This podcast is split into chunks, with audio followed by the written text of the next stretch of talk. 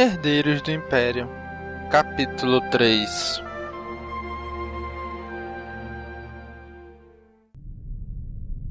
A mesa dobrável em seu escritório particular estava arrumada, a comida pronta para ser servida e Talon Card serviu o vinho quando bateram a porta.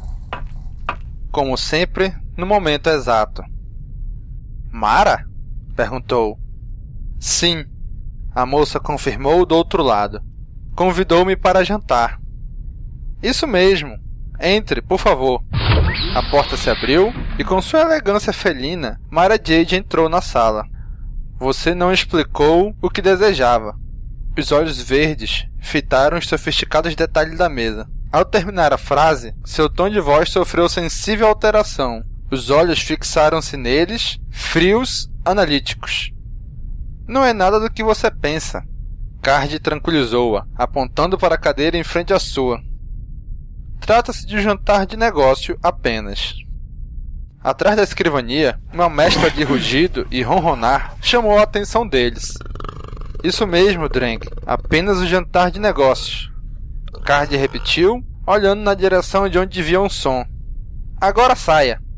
O Vosk saiu do esconderijo, arranhando o carpete com as garras, mantendo o focinho próximo ao chão, como se farejasse. Já disse, saia!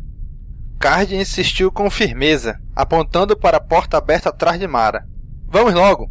Seu jantar já vai esfriar. Na cozinha. Estúnio espera lá, e a essa altura deve ter devorado metade do seu prato. Relutante, Drang esgueirou-se, rosnando tristonho ao dirigir-se para a porta. Não banque coitadinho, Card zombou, pegando um pedaço de brualk assado na travessa. Tome, para se animar um pouco.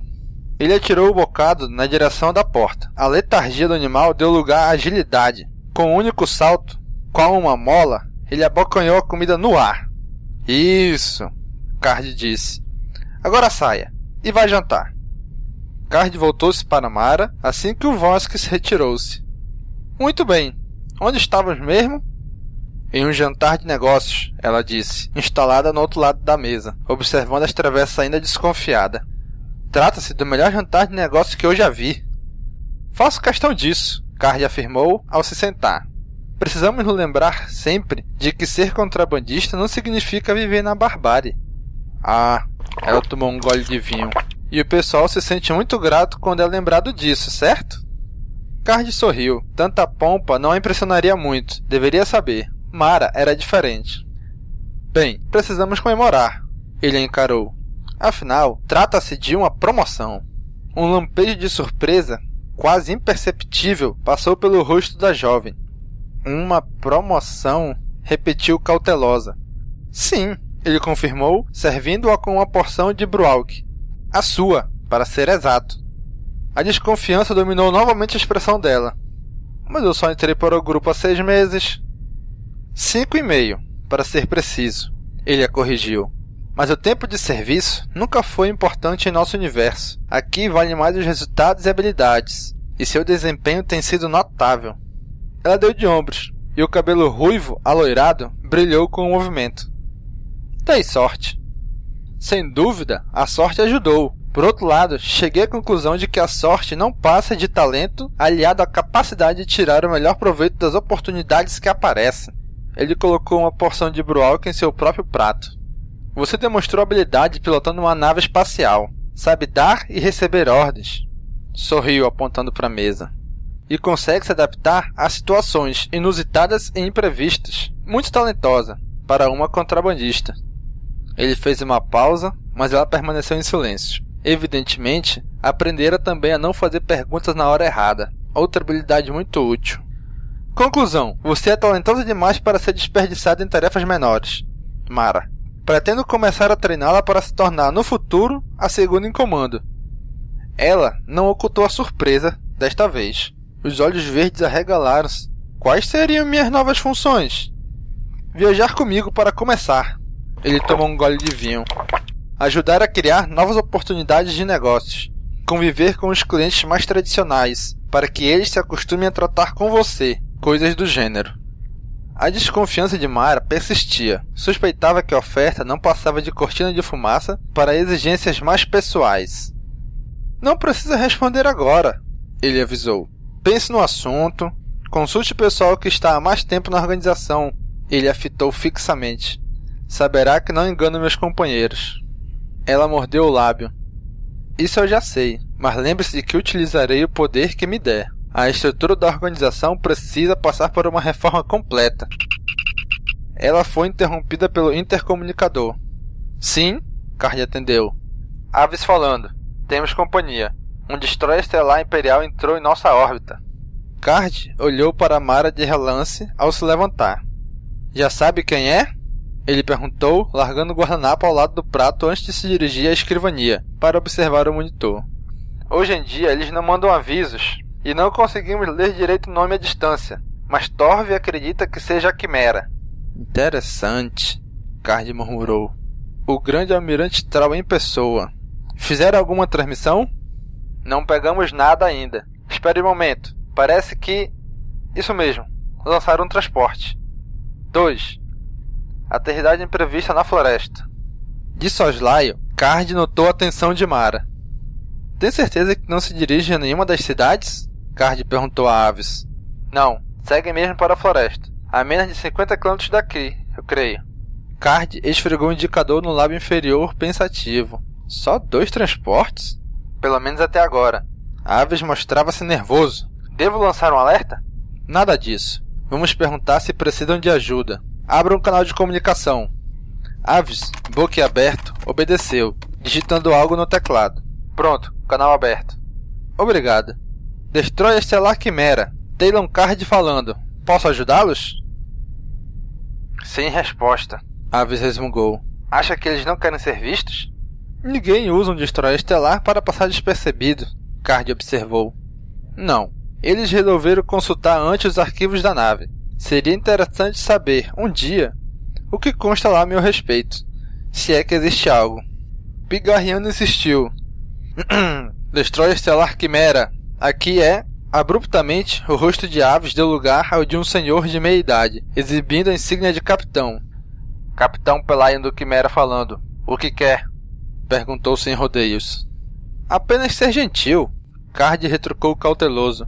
Monitoramos dois transportes lançados há pouco. Imaginamos que o senhor, ou o grande almirante Trau, poderia precisar de auxílio. A pele em volta dos olhos de Pelayan retesou-se ligeiramente. Quem? Entendi. Carves disse, sorrindo de leve. Como quiser. Nunca ouvi falar do grande almirante Trau, principalmente a bordo do Quimera. Também não sei de nada a respeito de missões de inteligência em diversos sistemas da região Paonid e Abroesky. A tensão de Pelayon crescia visivelmente. Conta com um bom sistema de informações, Sr. Card. A voz de Pelayon, embora gentil, era ameaçadora. Mas como um contrabandista de segunda conseguiria esses dados? Card deu de ombros. Meu pessoal ouve muitos boatos. Eu junto as peças. Seu sistema de informações funciona do mesmo modo, creio. Bem, se os transportes pousarem na floresta, devo advertir que há inúmeras espécies de predadores perigosos por lá. E o alto teor de metal da vegetação torna os sensores praticamente inúteis para as tropas. Obrigado pelo alerta, Pelayon disse friamente. Mas eles não pretendem demorar muito por lá. Sei. Carnalizou as possibilidades. Caçando um pouquinho, certo? Pelayon brindou com um sorriso indulgente. Informações sobre as atividades do Império são muito valiosas. Imaginei que uma pessoa em seu ramo de atividade saberia disso. Sem dúvida, concordou Card, observando o outro atentamente pelo monitor.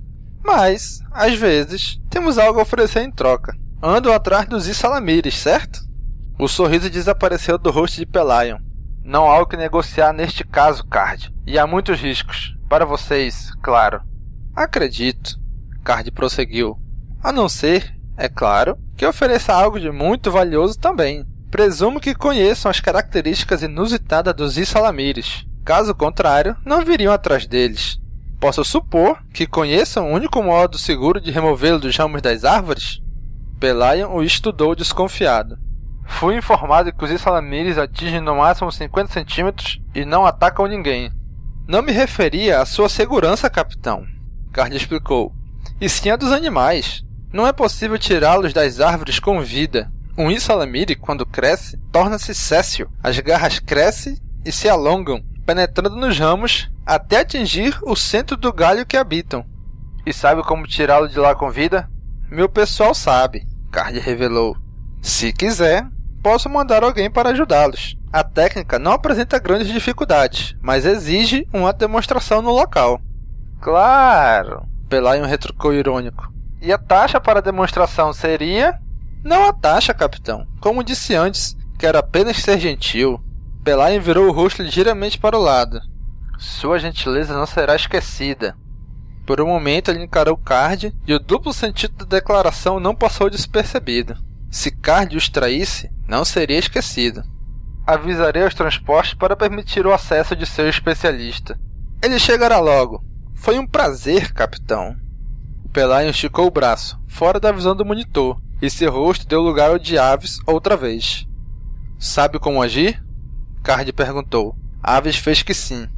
Dunkin e Shin já começaram a esquentar um dos Skyprize. Ótimo. Mantenha o canal aberto para eles. Assim que retornarem, quero vê-los. Certo. A imagem sumiu da tela. Card afastou-se um passo da escrivania, olhou para Mara de relance e retomou seu lugar na mesa. Lamento a interrupção, disse em tom descontraído, conferindo sua reação com o canto do olho, enquanto servia mais vinho. Os olhos verdes retornaram lentamente do infinito.